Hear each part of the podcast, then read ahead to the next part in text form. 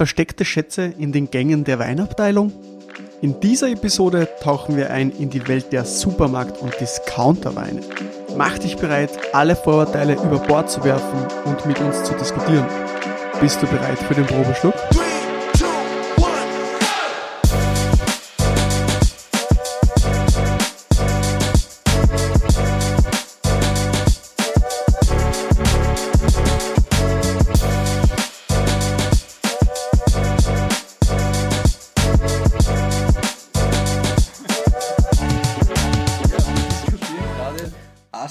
Spumante und Moscato d'Asti und ich habe dem Raphael äh, gerade erzählt, ich bin ein Riesenfan von Moscato d'Asti und äh, das ist halt unter den Supermarktkäuferinnen und Käufern, glaube ich, nicht bekannt, dass Moscato d'Asti und ein Asti Spumante einfach nicht das gleiche ist. Ja, der Asti Spumante hat also mehr Kohlensäure und äh, ist, ist vom Mundgefühl deutlich anders durch eben höheren Flaschendruck und der Moscato d'Asti wirklich ein Getränk, das ich liebe, weil es in einer Menüfolge so wunderschön als, als Gaumenreiniger fungieren kann. Mhm.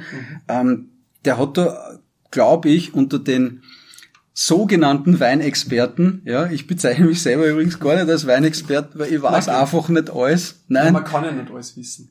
Wenn ich sage, ich bin ein Weinexperte, muss ich alles wissen. Aber ich kann dir zum Beispiel, ich habe mein Praktikum in Burgund gemacht und war dort immer wieder eingeladen für Gastlektorate und Vorträge.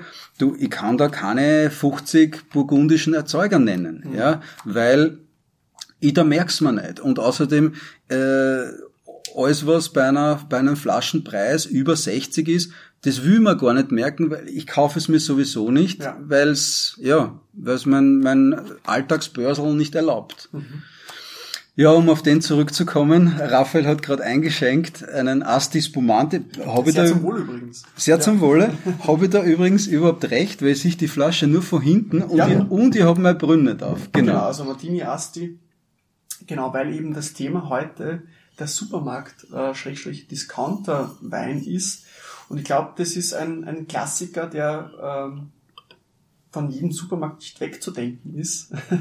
und wahrscheinlich schon viele im Glas hatten und vielleicht deswegen auch ähm, so ein bisschen mehr identifizieren können.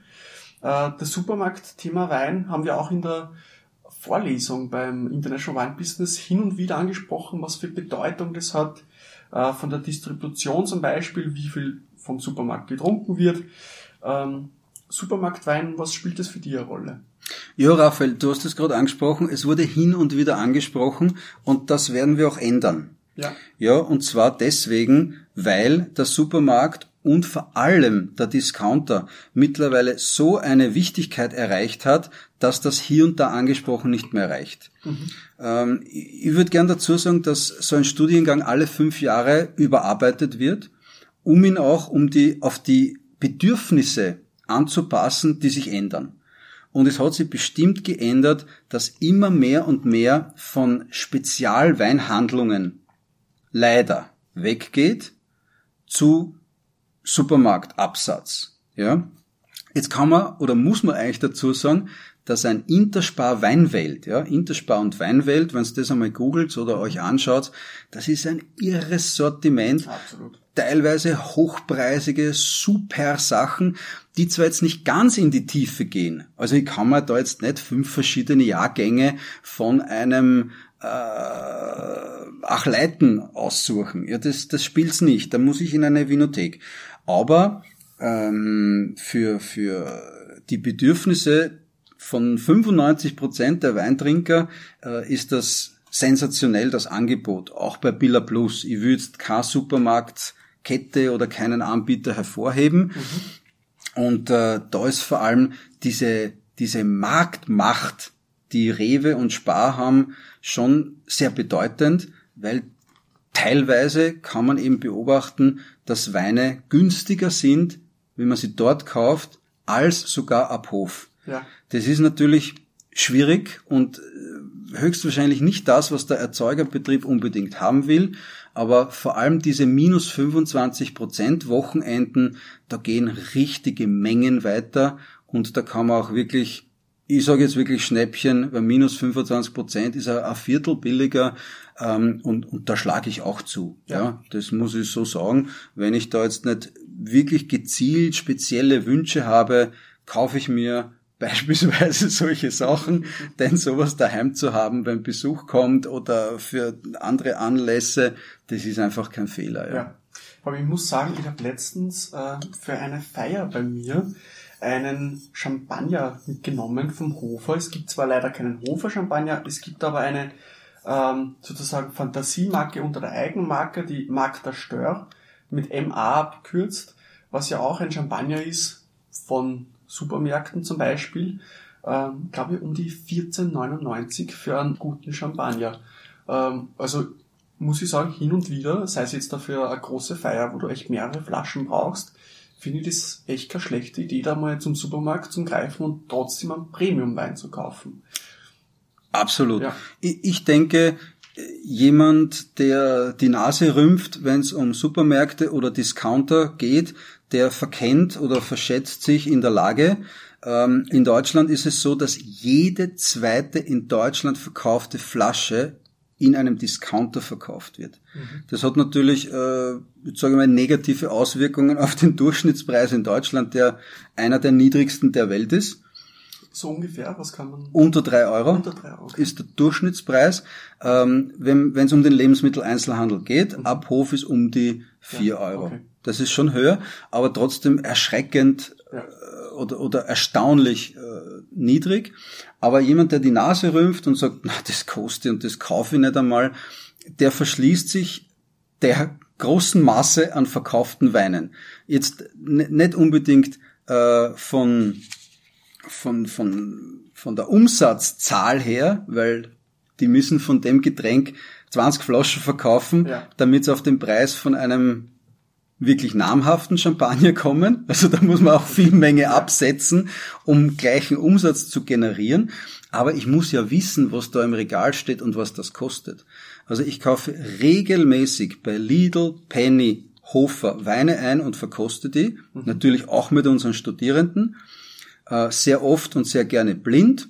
Ich finde zum Beispiel, dass der Lidl Tetrapack Wein weiß, wenn man den in eine Flasche umfüllt, und das mache ich jedes Jahr mit meinen Studierenden, der wird nicht als so ein billiger Wein erkannt, weil den fülle ich in eine schöne schwere Flasche, die wird durchgereicht, so wie alle Flaschen bei uns werden durchgereicht und man schenkt sich den Probeschluck als Studierender selber ein. Und dann lasse ich immer so den Preis abschätzen und da geht's so, ja, 7 Euro, 8 Euro. Ja, ja und der Tetrapack kostet halt unter 2. Ne? Ja. Das ist immerhin ein Liter drinnen. Ja. Wahnsinn. Okay. Aber kaufst du dir selber privat auch äh, Weine aus dem Supermarkt? Äh, und wenn ja, was ist das? Oder was für Stilistik? Oder, oder was, was würdest du empfehlen? Was gibt's Preis-Leistung wirklich toll im Discounter? Selbstverständlich kaufe ich, wie gesagt, nicht nur zum Verkosten, sondern weil ich das daheim für diverse Anlässe auch brauche. Äh, es hat nicht nur jeder Sommeliers und Sommelier und Weinfachleute im Freundes- und Bekanntenkreis und wann dann einmal ein Familientreffen kommt, also zwei Kinder und wann dann die ganze Partie kommt, äh, dann kommt schon was zusammen ja. an, an Anzahl an Leuten für Grillerei und da mache ich nicht eine Flasche nach der anderen aus meinem Keller auf weil das klingt vielleicht jetzt auch snobbisch, aber ich habe da kaum was im Keller liegen unter 15, 20 Euro. Und deswegen kaufe ich bewusst und, und auch manchmal auf Vorrat äh, Sachen, wo ich weiß, das schmeckt gut, zum Beispiel zu gegrillten. Äh, da finde ich übrigens, dass es ganz viele falsche Annahmen gibt, zum Beispiel schwere Rotweine mit Tannin. Oh ja, ja, na, das macht das Fleisch trockener. Ja. Äh, es ist noch dazu, wird gegrillt, wenn es warm ist. Das ja. ist nicht zuträglich, man, man hat sofort dann Schwips. Also solche Sachen kaufe ich zum Beispiel. Ich bin ein Riesenfan ähm, vom, vom Veneto, wenn es um leichtere Rotweine geht. Und äh, da gibt's Valpolicella, Bardolino, die haben nur 12 Alkohol. Ich kaufe mir auch, da ist leider das Sortiment in Osten Österreichs nicht so gut, aber ich kaufe mir auch Südtiroler, die auf Vernatsch-Basis sind. Die haben auch teilweise nur 12 Alkohol. Also ich achte sehr stark auf den Alkohol und geht's einmal in einen besseren Supermarkt, Billa Plus oder Spar, und schaut euch die österreichischen Rotweine an, dreht die Flaschen um, da hast du immer 13,5, ja. 13 ist schon niedrig, ja. ja. Und wenn du was leichtes, rotes willst, musst gezielt wirklich günstige ja, Sachen vom Discounter dir holen. Äh, natürlich muss man die Sachen kennen. Ja. ja, leider muss man sagen, weil hoher Alkohol, das ist gerade wird, wird gerade immer mehr, nicht? Klimaerwärmung und und und. Die Stilistik ändert sich auch. Ja, schade. Wie erkennst du eigentlich einen guten Wein im Supermarkt? Gibt es da irgendwelche gewissen, äh, weiß ich nicht, Begriffe auf dem, auf dem Etikett, wonach du suchst? Oder vertraust du auf gewisse Marken? Oder wie, wie kaufst du ein? Das ist eine super Frage. Also, das eine ist das, wenn man alles mal durchkostet, bist eh mit 50, ja. 60 Euro dabei. also man muss die Sortimente schon durchkosten und da sind bestimmt auch viele Enttäuschungen dabei. Ja. Das muss man eindeutig so sagen. Aber wirklich ein Einstiegsschilcher zum Beispiel oder ein Einstiegs Neuseeland Sauvignon Blanc, das ist alles zu entdecken, vor allem im Discounter, weil die ja riesige Mengen einkaufen und deswegen solche Preise fahren können. Äh, eine kleine Faustregel ist die, je schöner das Flaschen- und Etikettendesign, desto schlimmer ist der Inhalt. Also manchmal fragt man sich, was, was kostet ja. der Inhalt überhaupt noch? Da hat die Flaschen eine Prägung und ein wunderschönes Etikett. Äh, und auf der anderen Seite ist einfach durchkosten. Ja. Mhm. Ich muss sagen, ich schaue sehr gerne auf gewisse äh, Begriffe oder gewisse Regionen auf dem Etikett. Weil wenn ich zum Beispiel denke, was für für Qualitätsvoraussetzungen äh, das Gebiet Champagne einfach setzt oder die, das Gebiet ähm, Wachau, wenn sie jetzt zum Beispiel von der Venier dabei sind, ähm, denke ich mir, dann kann es per se nicht schlecht sein, das Produkt. Ja, es variiert trotzdem die Qualität, ähm, aber ich kaufe dann einfach von bekannten Regionen, die halt wirkliche Qualitätsvoraussetzungen oder Bestimmungen haben. Und da muss ich sagen, werde ich am, am wenigsten enttäuscht. Kostet dann wahrscheinlich beim Supermarkt trotzdem ein, zwei Euro mehr. Ähm, aber so kaufe ich die, die Weine im Supermarkt. Ja, da muss ich dir vollkommen recht geben für Österreich. Ja, genau. Wenn du in Österreich äh, an Supermarkt DRC, äh, ich wurde noch nie enttäuscht. Ja. Also wirklich, das haut hin, das ist super. Äh, für Italien und Frankreich kann ich genau das Gegenteil bestätigen. Also wenn du äh, Vino Nobile di Montalcino, Brunello di Monte, äh, Brunello di, na andersrum, Vino Nobile di Montepulciano, Brunello di Montalcino. Das gibt's immer vor Weihnachten. Ja, das gibt's in fast allen Discountern. Haben die vor Weihnachten ein deutlich erweitertes Sortiment. Dann gibt's Chianti Classico Reserva. Dann gibt's Chateauneuf du Pape.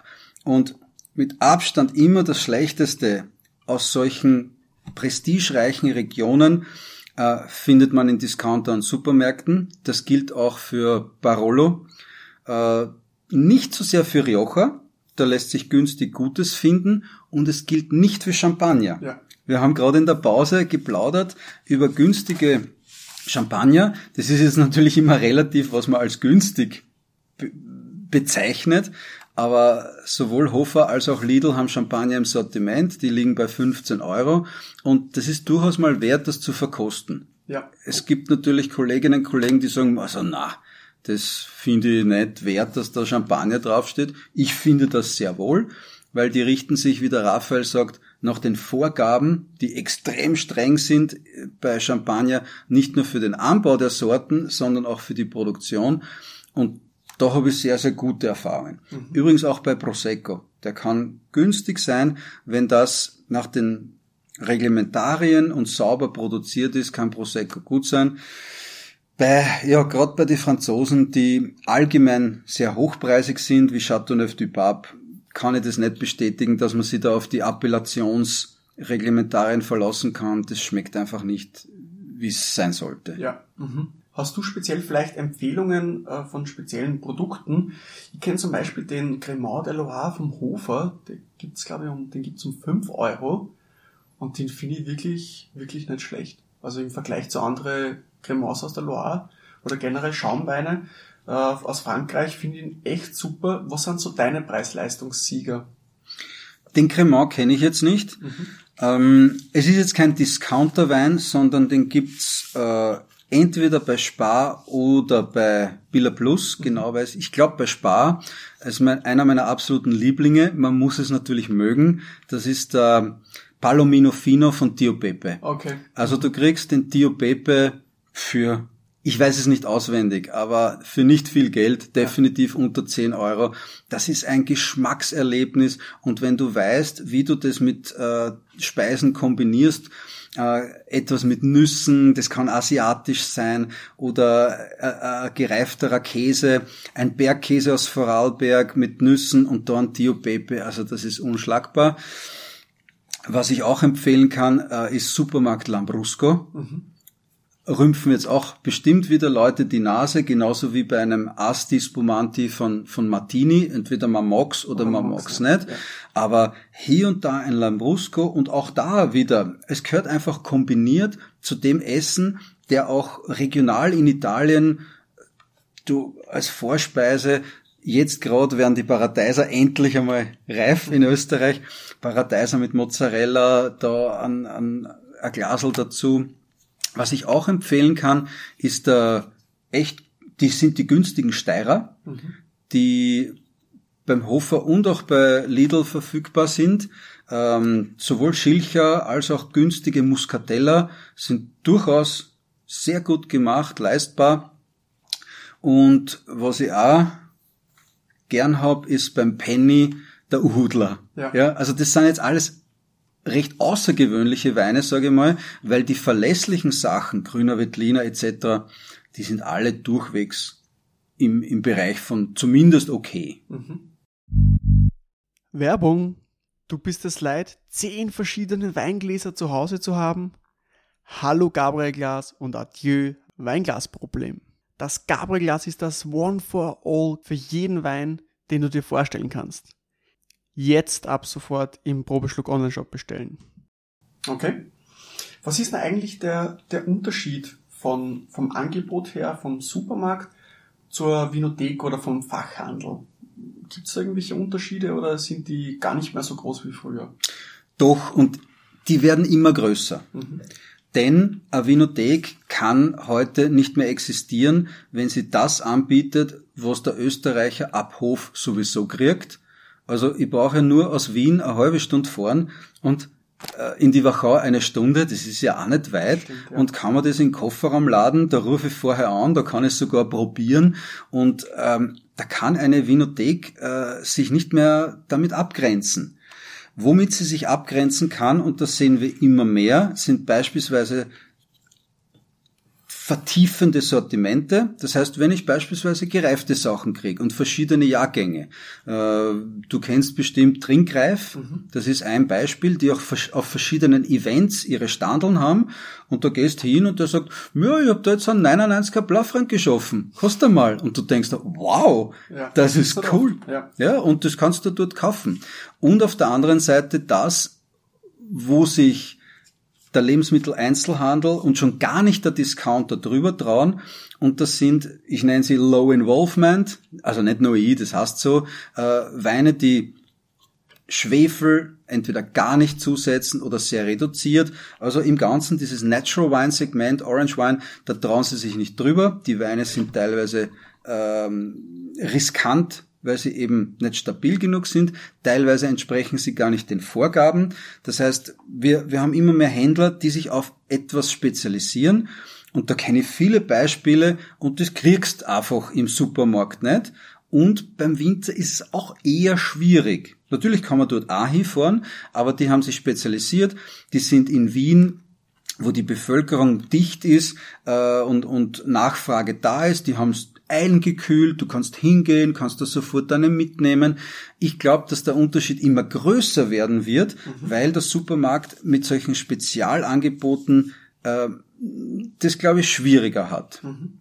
Vor allem denke ich, dass bei der Lagerung äh, doch ein, ein, großer Unterschied ist, weil ich denke jetzt an die Hofer-Verkäufer oder Hofer-Mitarbeiter, ähm, jetzt die Weine ja doch eher im Stehen lagern, ähm, immer, ja, die Temperaturen vielleicht auch nicht immer die optimalsten sind, dass vielleicht doch beim Fachhandler die Kompetenz und, und vor allem auch die Weinberatung, muss man natürlich sagen, gibt's beim Hofer oder bei anderen nicht. Das heißt, wenn man eine gute Beratung will, dann will man wahrscheinlich auch zum Fachhandel. Wenn man weiß, was man will, dann ist wahrscheinlich ein, ein Supermarkt oder Discounter äh, sicher eine gute Alternative, kann man sagen. Das stimmt. Absolut. Wie gesagt, kommt immer darauf an, was man will. Also ja. ähm, die, die, diese berühmten Namen, wo, wo sich große Produzenten der Region äh, nur äh, profil, also an diesen profilierten Namen unter Anführungsstrichen klammern, so wie Barolo, kostet es einmal durch die Supermarkt Barolo. Das das ist deutlich günstiger, das kostet wirklich die Hälfte. Ja. Das ist beim Champagner ähnlich, wobei ich eben glaube, der Champagner kann mithalten und aber andere Sachen halt nicht. Mhm. Was ist deine Empfehlung? Was für ein Supermarkt hat für dich die beste Preis-Leistung, wenn man das so sagen kann?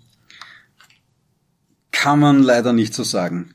Kaufst du überall ein? Ja, ja, ja. Ich habe es vorher schon erwähnt. Die minus 25 Prozent Wochenenden sind also klassisch für Billa Plus mhm. und Interspar und das sind die beiden, die von dem LEH äh, im LEH natürlich die größte Auswahl haben. Ähm, von kleineren Supermärkten finde ich die Sortimente teilweise wirklich schlecht, mhm. wobei ich die Sortimente der beiden Discounter Hofer und Lidl wirklich gut finde. Penny hat ein paar Highlights, zum Beispiel äh, einen Sauvignon Blanc aus Rumänien. Okay. Der wirklich, Spannend. ich weiß nicht, 3,99 und das ist echt gut.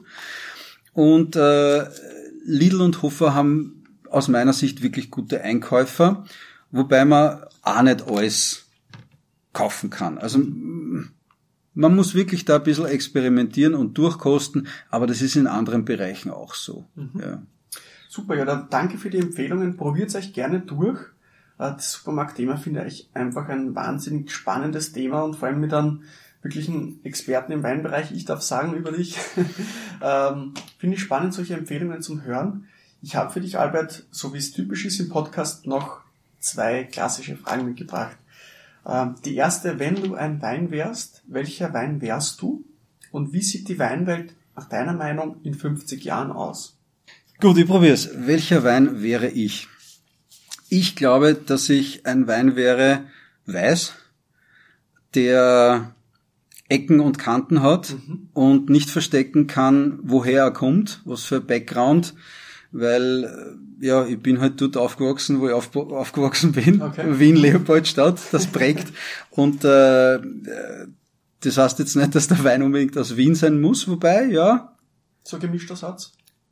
Ja, ja, das ist auch gut. Mein Vater kommt aus dem Pinzgau. Ich bin ein bisschen ein gemischter Satz, österreichisch. Und ja, weiß, eher natural. Okay. Ecken, Kanten, Säure betont.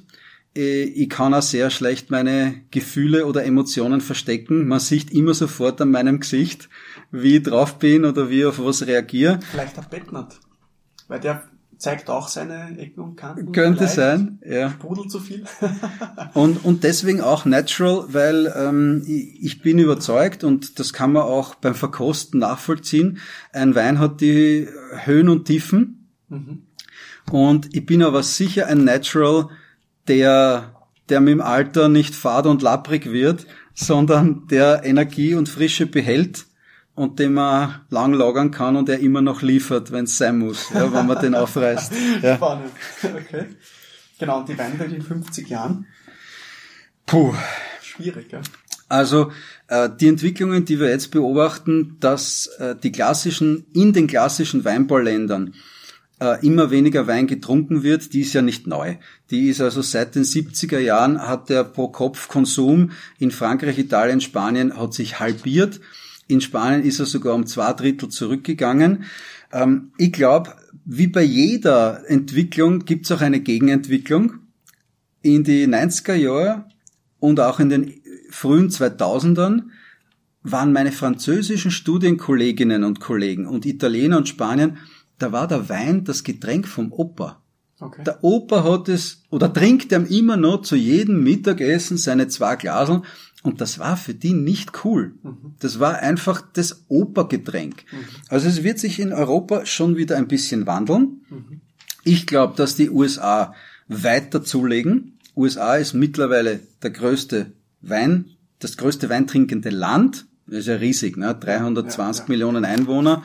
Die EU hat 550 Millionen Einwohner. Wenn man die EU als Land sehen würde, wären wir weltweit natürlich mit Abstand der größte Weinkonsument in der Europäischen Union.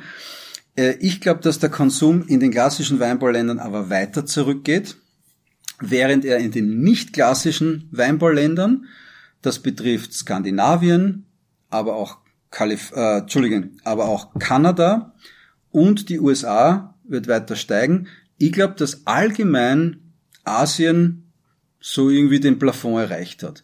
Das wird auch sehr oft sehr falsch eingeschätzt. Ja, in zwei, drei Jahren ist China der größte Weintrinker der Erde. Das stimmt nicht. Der Weinabsatz, der Weinkonsum und auch der Wein, die Weinproduktion in China sind seit Jahren rückläufig. Mhm. Und es ist in deren Kultur einfach nicht verankert, beim Ausgehen Wein zu trinken. Da, da ist diese Trinkkultur mit Schnaps und zum Essen schon gar nicht. Es ist ganz stark vom Tee geprägt. Also, ich will es kurzer machen. In 50 Jahren, ich glaube, dass sich die Entwicklung weiter fortsetzt. Wir werden spannende neue Weinbaugebiete haben Richtung Norden. Äh, sogar bei uns wird es Gegenden geben, mhm. wo es für, für viele Sorten zu heiß sein wird. Man muss sich unbedingt was überlegen ähm, beim Weinbau. Ja, und es wird alles in allem äh, noch immer das coolste Business der Welt bleiben. Das wird bleiben, ja. Ja. das stimmt. Äh, und ja, wie auch typisch, darfst du auch die, die letzte Frage an mich stellen, äh, wenn du noch eine hast. Gut. Ja, Raphael, meine Frage an dich. Mhm. Ich beobachte ja also ein bisschen als Außenstehender deine Gründung und ich habe schon gesagt, bei uns im Studium ist wirklich dieses Entrepreneurship das Denken als Unternehmer ganz wichtig und äh, beobachte auch, dass du Weinvertrieb und Consulting und, und eben auch diese für mich irrsinnig spannenden und interessanten Podcasts machst. Wo soll die Reise hingehen? Das ist eine sehr gute Frage. Ähm, das bin ich gerade selber nur am, am Schauen. Ähm, aber einerseits finde ich einfach das Consulting sehr spannend, weil es einfach so viele Betriebe gibt, die Unterstützung brauchen bei der Weinreise. Und ich glaube, die Gastronomie muss sich da ein bisschen umdenken, weil der klassische Sommelier, ich bin überzeugt, den wird es einfach in der Zukunft so nicht mehr geben, wie es ihn vielleicht vor 10, 15 Jahren gegeben hat oder wie es ihn jetzt vielleicht gibt. Ähm, vielleicht wird mehr in die Richtung, äh, dass man schaut, dass man die Chefte raus einfach besser äh, mit Wein integriert. Vielleicht gibt es irgendwie im Background einfach dann wirklich eine Person, die für das Ganze zuständig ist, die vielleicht mehr Betriebe unterstützt. Ähm, und das ist eigentlich so die Idee, ich möchte mehrere Betriebe unterstützen, äh, weil die einfach eine wahnsinnig coole Küche haben und einfach da weintechnisch, servicetechnisch oder Weinkarte einfach oft nicht mithalten kann. Leider. Und das ist so der eine Punkt. Ja, und Probeschluck, ich möchte einfach, also ich finde das wahnsinnig spannend, mit so Persönlichkeiten sie auszutauschen, über, über Wein zu sprechen und auch die Weine der Welt zu zeigen, was die Personen eben auch gern trinken, was sie gern äh, produzieren, was sie gut produzieren. Und ich glaube, diese Kombination finde ich einfach so wahnsinnig spannend, dass sie wirklich forcieren wird, beide Bereiche zum, zum, zum Leiten. Ähm, in was für Richtung das es dann wirklich geht, das, das, ja, das lasse ich auf mich zukommen, aber äh, so, so ungefähr wird es ausschauen, ja. Das wird sich zeigen. Das wird sich zeigen. Ja.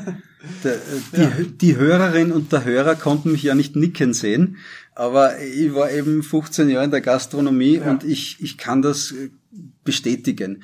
Ähm, es war ja früher auch die ganz große Rolle des Sommeliers, äh, einen Wein, der Kork hat, zu eliminieren, ja. weil wenn du das bei, beim Fine Dining am Abend einer Runde ausschenkst und die haben dann allen den korkigen Wein im Glas, das ist eine, eine schiere Katastrophe. Mit dem Kork, äh, mit, mit, der, mit dem Rückgang der Weine, die mit Kork verschlossen sind, äh, erübrigt sich das ein bisschen ja. oder in vielen Bereichen. Äh, die Lagerhaltung kann äh, ausgelagert werden. Das erübrigt sich auch ein bisschen. Man kann das sogar auf, äh, ja, auf Abruf, dass das Lager woanders ist, wenn man es braucht. Und äh, ich glaube, Raphael, dass deine Rolle eine wahnsinnig wichtige in Zukunft werden wird, denn äh, wie gesagt, die Kellnerin, der Kellner, das muss jetzt gar kein Chef-Terrain sein, kann auch Comedy-Terrain sein, die müssen schon das Wichtigste wissen. Ja. Das kann nicht sein, dass sich keiner mit dem Thema beschäftigt, äh, nur weil er unter Anführungsstrichen auf Deutsch übersetzt der Speisenträger ist, wie der Commis de Rang. Die müssen auch die Grundbegriffe kennen und da bist du genau der Richtige, um das zu erklären. Ja.